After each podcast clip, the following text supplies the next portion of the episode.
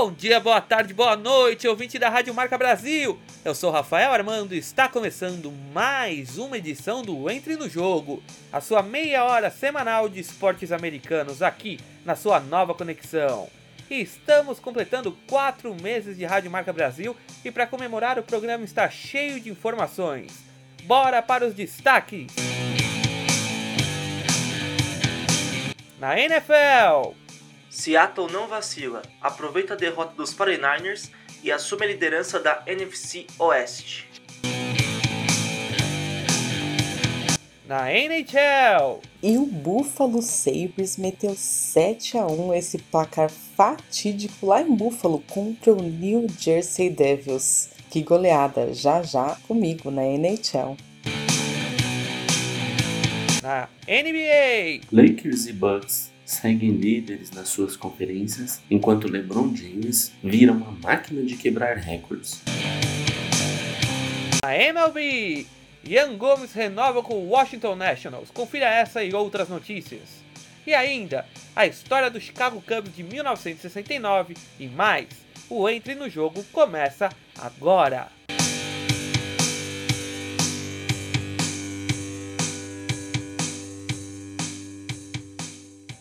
Futebol americano!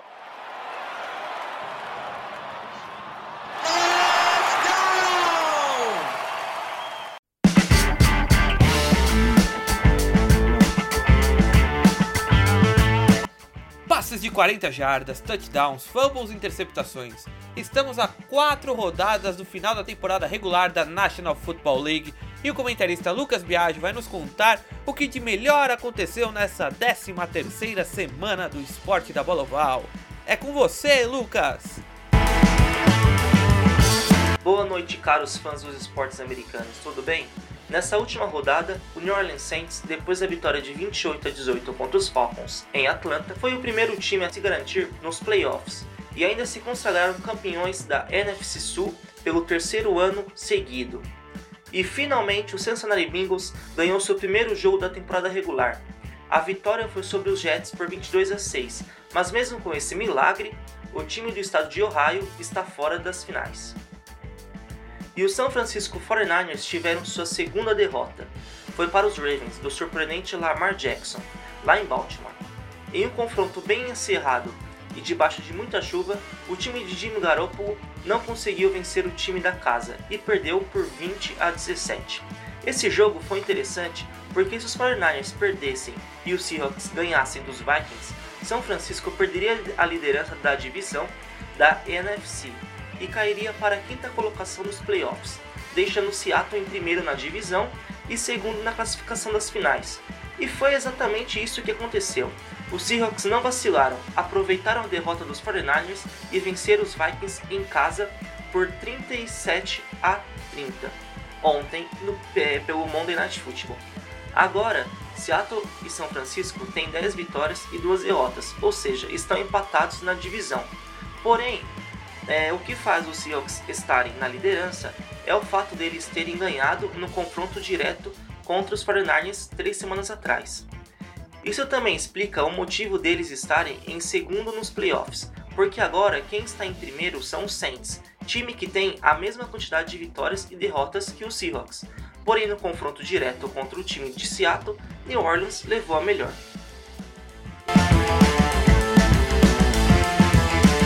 Então, se a temporada acabasse hoje, nos playoffs da NFC, os Vikings pegariam os Packers no, no Wild Card e o São Francisco pegaria Dallas. E Seahawks em segundo e Saints em primeiro esperariam os, os vencedores desses dois confrontos. Por enquanto, os únicos times dessa conferência que não têm mais chances dos playoffs são Lions, Cardinals, Falcons e Saints. Agora, pela, pela AFC, na rodada de wild card, os Steelers pegariam os Texans e os Bills pegariam é, os, o Kansas City Chiefs. E Patriots em segundo e Baltimore em primeiro esperariam os vencedores desses dois confrontos. E quem não tem mais chances de playoffs dessa conferência são os Bengals e Dolphins, por enquanto. Bom pessoal, por hoje é só. Até semana que vem, de Lucas Biagio para o programa Entre no Jogo.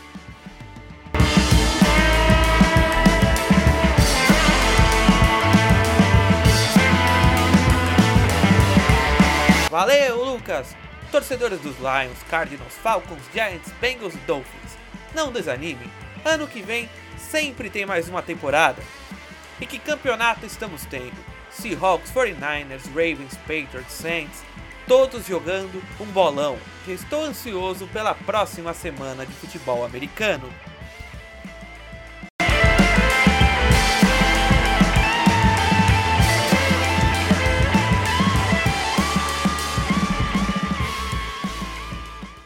No gelo!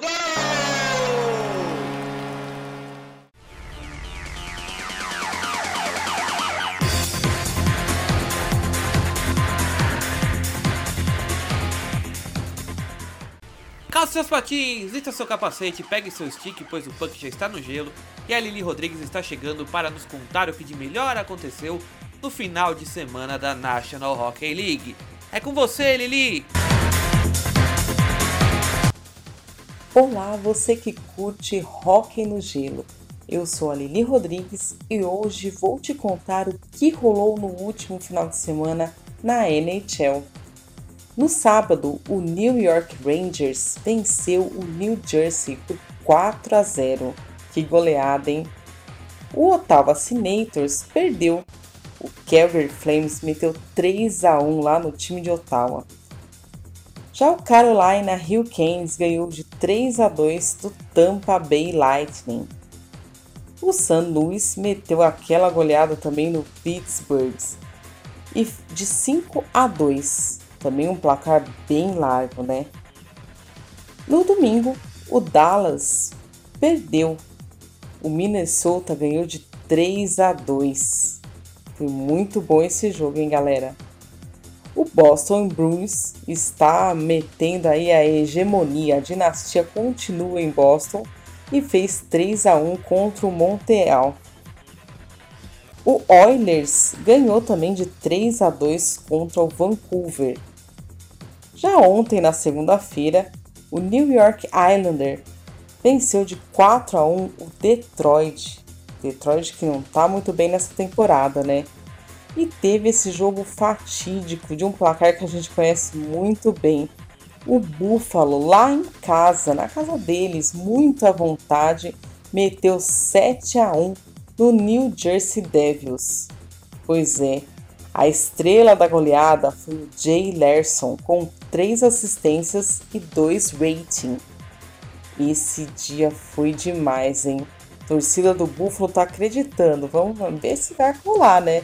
Não se sabe, mas o Buffalo está muito bem e essa goleada foi para consolidar toda essa campanha.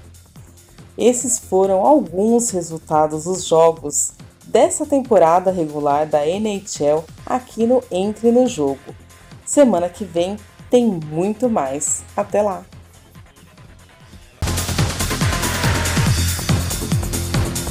Valeu, Lili! É a National Hockey League pegando fogo. Quantas goleadas tivemos nesse final de semana? E um 7 a 1 hein? Esse placar é cabuloso. Esse placar dá arrepio só de lembrar, não é mesmo? E agora, tá ouvindo esse som? É porque ele está chegando. Lá vem ele. É o organista curioso.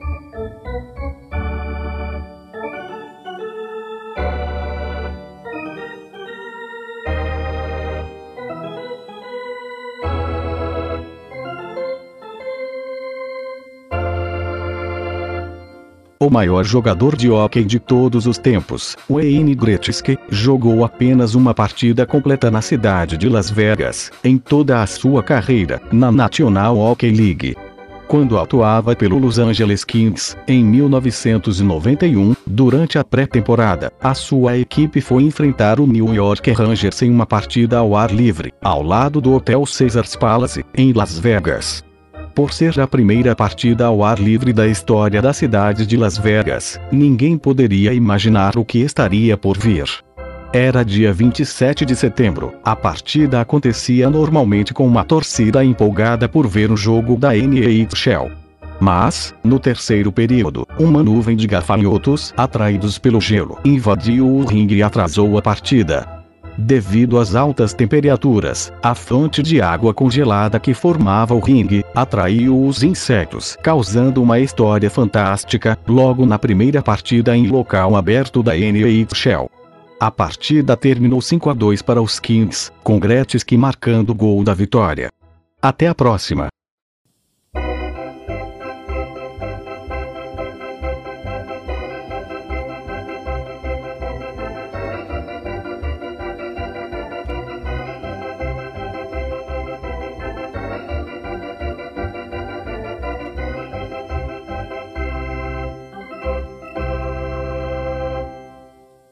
Basquete! E três!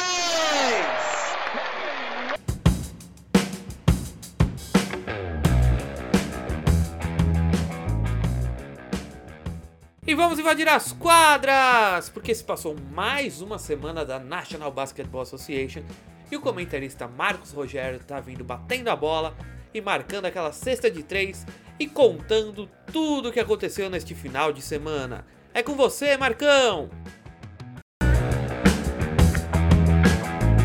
Boa noite, amigos ouvintes do programa Entre no Jogo, da sua rádio Marca Brasil. Aqui é seu comentarista de NBA, Marcos Rogério. Senti muito a falta do programa da semana passada. Passei por um problema pessoal, mas fui bem substituído pelo Rafael, o apresentador do programa. Valeu, Rafa! Hoje gostaria de falar sobre mais um recorde quebrado por LeBron James.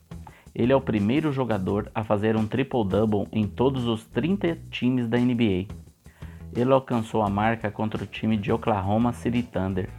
Neste jogo, ele fez 25 pontos, 11 rebotes e 10 assistências. Curiosamente, um ex-jogador da equipe de Oklahoma estava a ponto de alcançar este recorde. Ele é Russell Westbrook. Faltava para Russell justamente o time de Oklahoma para chegar aos 30 times com triple-double. The King James soma nesta atual temporada 5 triple-doubles em 20 partidas. Não é uma surpresa devido à temporada passada, mas a equipe número 1 um da NBA hoje em dia é o Milwaukee Bucks. Totalizando 17 vitórias e 3 derrotas, a equipe comandada pelo grego Yannis Antetokounmpo soma 10 vitórias nos últimos 10 jogos. Será que esse ano a história da equipe será diferente e para melhor? Ficamos de antena ligada.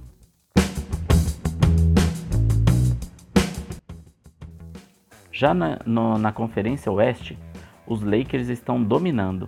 Com 17 vitórias e 3 derrotas, a equipe californiana soma 9 vitórias e uma derrota nos últimos 10 jogos. E ainda vem com LeBron James e Anthony Davis dominando a temporada. Será a melhor dupla dinâmica da liga? Agora deixo uma pergunta para vocês, amigos ouvintes. Será que um dia os New York Knicks irão se reerguer? Sempre foi um time que esteve no alto da tabela, sempre esteve na pós-temporada. Quase alcançou o título da NBA, mas hoje em dia está sendo um saco de pancadas. Mais uma semana se passou e os mesmos times estão liderando suas conferências. As equipes que já mencionei aqui no programa: Milwaukee Bucks no, no leste e Los Angeles Lakers no oeste. No próximo programa, falarei sobre as possíveis mudanças que serão votadas em abril do ano que vem para a temporada 2020 e 2021. Será que vai ser bom mexer no que está dando certo? Veremos e no próximo programa colocaremos em discussão as mudanças. Espero que tenham uma ótima semana, fiquem com Deus e chua!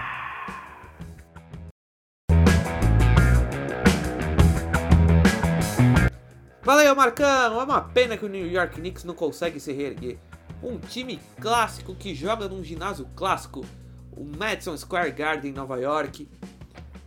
Ginásio que também é usado pelo New York Rangers da NHL e também para inúmeros espetáculos, indo de espetáculos teatrais a grandiosos e maravilhosos shows de rock and roll.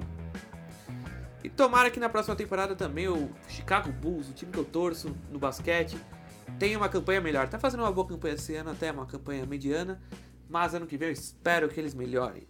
E agora vamos para o meu esporte. Beisebol! Home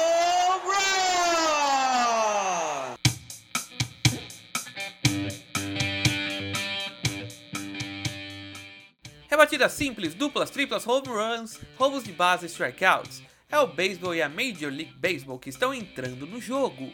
Faltam quase 3 meses para começar mais uma temporada da MLB. Hoje eu trouxe para você, ouvinte da Rádio Marca Brasil, algumas movimentações no mercado. O ex-All-Star Edson Russell teve o seu contrato com o Chicago Cubs encerrado e tornou-se agente livre. O atleta que se envolveu em polêmicas em sua vida pessoal, sendo acusado de agressão doméstica, teve poucas aparições com o uniforme dos Cubs em 2018 e 2019. Agora ele se torna agente livre. Os arremessadores Garrett Cole, ex-Houston Astros, e Stephen Strasburg, ex-Washington Nationals, os dois melhores arremessadores da World Series do ano passado, têm acordo para sentar e conversar com New York Yankees nos próximos dois dias, segundo fontes. Se eles forem para os Yankees, o time de Nova York chega muito forte para a próxima temporada. Já fez uma ótima campanha em 2019 e 2020 promete. O Chicago White Sox assinou com o catcher agente livre e Asmani Grandal, ex-Milwaukee Brewers, por 73 milhões de dólares. A maior quantia já paga para um agente livre na história do Chicago White Sox. E muitos estão dizendo que essa contratação faz com que os White Sox subam um degrau e possam começar a brigar novamente por títulos. Outro ex-jogador do Milwaukee Brewers assinou contrato com o Cincinnati Reds. Trata-se de Mike Mustakas. Os Reds pagaram 64 milhões de dólares pelo infielder.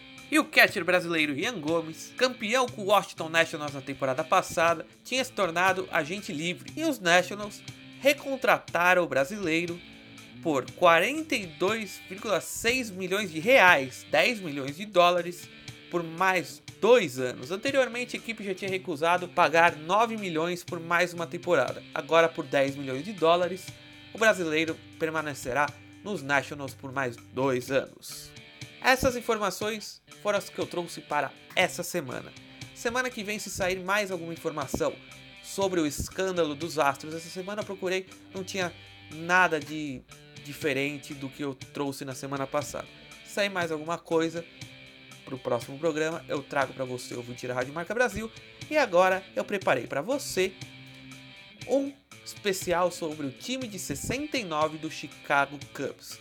Eu já trouxe a história do New York Yankees até a aposentadoria do Baby Ruth e também a história do Brooklyn Dodgers até eles mudarem para Los Angeles. Hoje você confere a história do Chicago Cubs de 1969, o time que quase quebrou a maldição de Billy Goat. Então, fique agora com essa história.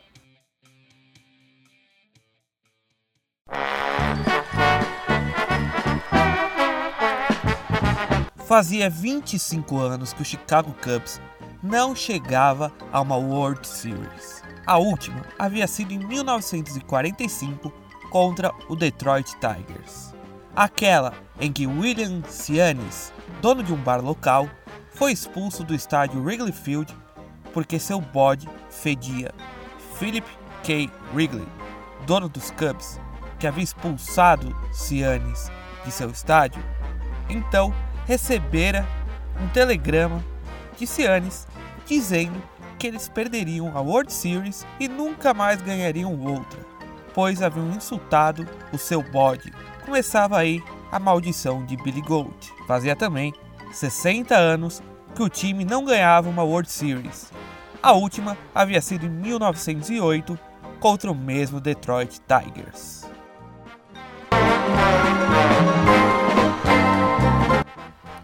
Era ano de 1969. A cidade de Chicago estava em êxtase com o time formado para aquela temporada. Após mais de 20 anos de sofrimento, tendo terminado em último lugar por várias temporadas, sendo que em duas perdeu mais de 100 partidas. Na equipe tinha o Sr. Cub, Ernie Banks, além de outros astros da história dos Cubs, como Ron Santo, Fergie Jenks, Billy Williams e o lendário técnico Leo DeRusher no comando da equipe. A temporada começou e os Cubs iniciaram muito bem, chegando a ganhar 11 das 12 primeiras partidas. A temporada foi passando e a equipe de Chicago continuou fazendo o seu melhor campeonato em anos. Mas outra equipe começou a crescer e a ameaçar. Essa equipe vinha de Nova York e atuava no X Stadium, o New York Mets. E foi justamente em um jogo contra os Mets que um dos lances mais famosos dessa temporada aconteceu. Em uma bola rebatida entre o campo central e o esquerdo, o center fielder Don Young não conseguiu segurar a bola e o treinador Leo DeRusher, que era famoso por ser bocudo e não tolerar erros, disse que até seu filho de 3 anos pegaria aquela bola. Os Mets ganharam aquela partida por 4 a 3. Mas os Cubs continuavam na liderança e continuaram por um bom tempo. No dia 20 de julho de 1969, o homem pisava na Lua. Existia uma piada que dizia que o homem chegaria primeiro à Lua antes que os Cubs fossem campeões novamente. E nesse dia, o homem chegou à Lua. No exato momento em que Apollo 11 pousou na Lua, os Cubs enfrentavam os Phillies na Filadélfia. Assim que foi anunciada a nova façanha da humanidade, a nova façanha dos Estados Unidos na corrida espacial, as duas equipes se enfileiraram e fizeram uma saudação à bandeira americana.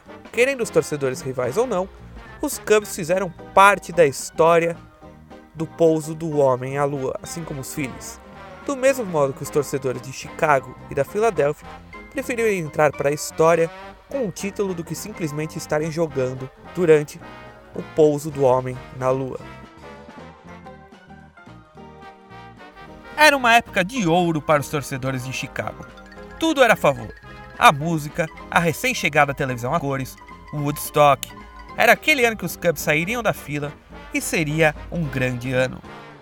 O narrador Jack Brickhouse, da emissora Double GN, que era fiel escudeira dos Cubs, criou um bordão para quando os Cubs ganhavam um jogo ou marcavam um home run. Era algo assim: back, back, hey, hey! E foi juntando esse bordão com a frase all the way, que seria algo como estamos a caminho, que era dita pelos fãs, surgiu essa música aqui.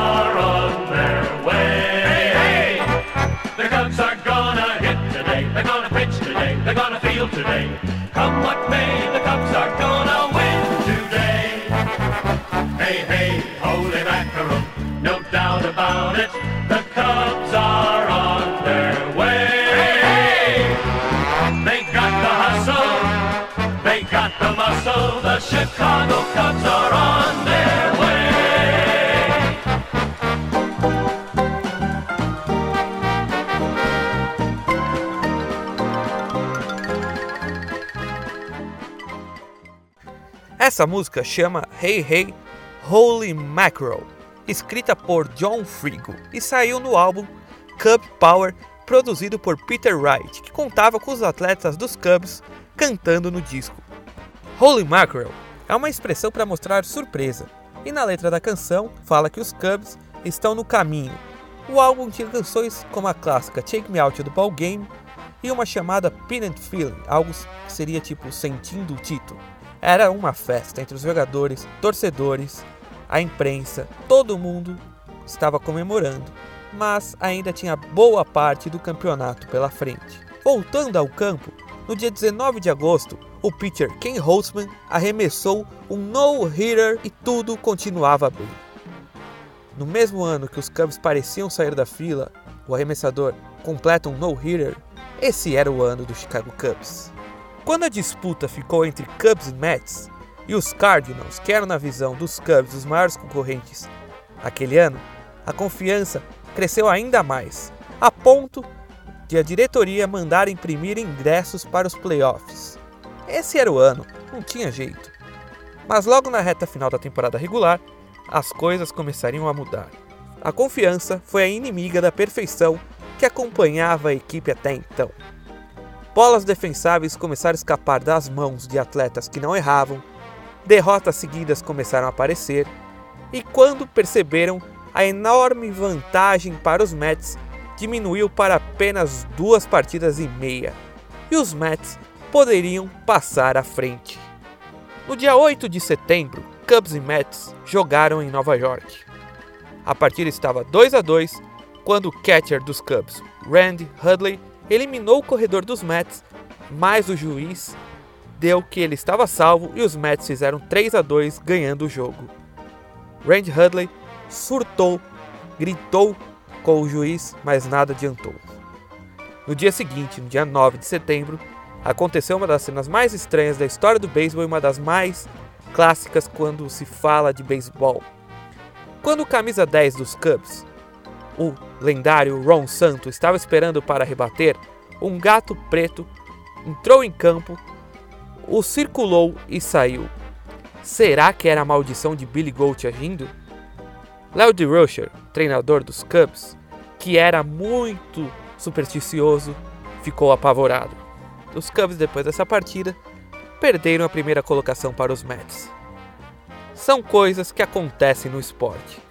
O desempenho de todas as posições de todos os jogadores de todas as posições dos Cubs eram muito maiores que os dos Mets, mas os Mets que ganharam o pennant e foram para a World Series e acabaram ganhando a World Series de 1969 e ficaram conhecidos como Miracle Mets, pelo fato deles estarem atrás o campeonato inteiro e terem uma arrancada sensacional para conquistar o título. O maior jogador da história dos Cubs, Ernie Banks, disse a seguinte frase: Eu sinto falta de jogar uma World Series porque eu nunca joguei.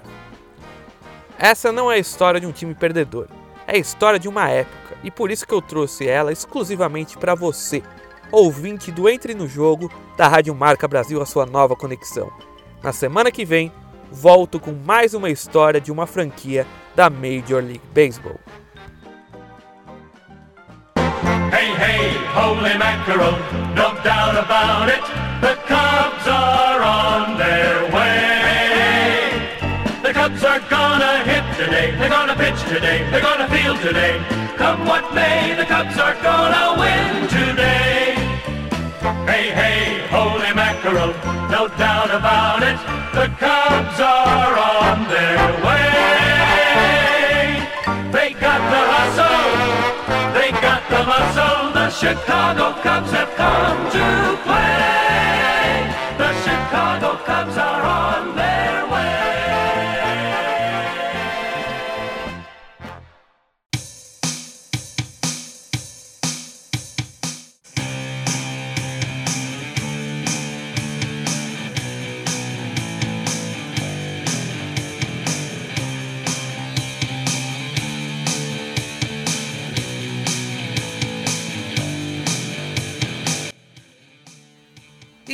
Encerrando mais uma edição do Entre no Jogo aqui na Rádio Marca Brasil, a sua nova conexão.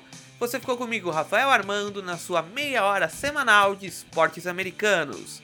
E na semana que vem a gente volta com mais informações e curiosidades dos esportes americanos, da MLB, da NHL, da NBA e também da NFL. Um grande abraço meu, Rafael Armando, e dos comentaristas Lucas Biagio, Lili Rodrigues e Marcos Rogério. Até a semana que vem e fui!